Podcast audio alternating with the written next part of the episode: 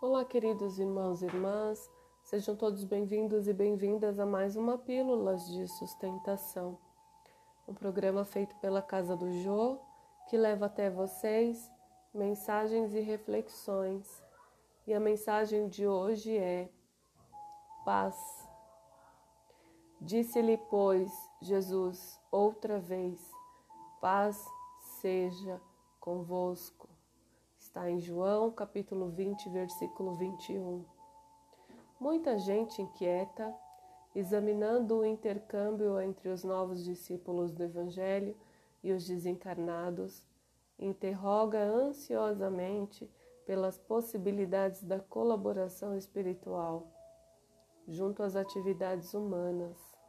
Por que razão os emissários do invisível não proporcionam descobertas sensacionais ao mundo?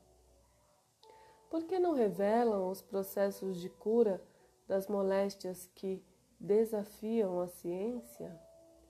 Como não evitam o doloroso choque entre as nações? Tais investigadores, distanciados das nações de justiça, não compreendem que seria terrível furtar ao homem os elementos de trabalho, resgate e elevação aborrecem-se comumente como as reiteradas e afetuosas recomendações de paz das comunicações do além-túmulo, porque ainda não se harmonizaram com Cristo. Vejamos o Mestre com os discípulos quando voltava a, a confortá-los do plano espiritual. Não lhe observamos na palavra qualquer recado torturante não estabelece a menor expressão de sensacionalismo, não se adianta em conceitos de revelação supernatural. Jesus demonstra-lhes a sobrevivência e deseja-lhes paz. Será isso insuficiente para a alma sincera que procura a integração com a vida mais alta?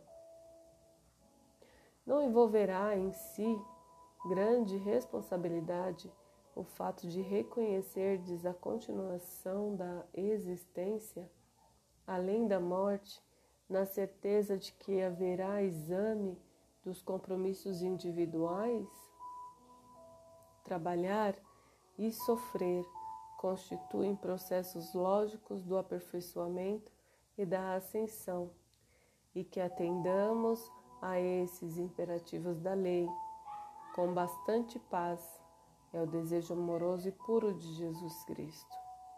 Esforcemo-nos por entender semelhantes verdades, pois existem numerosos aprendizes aguardando os grandes sinais, como os preguiçosos que respiram a sombra à espera do fogo fato, do menor esforço.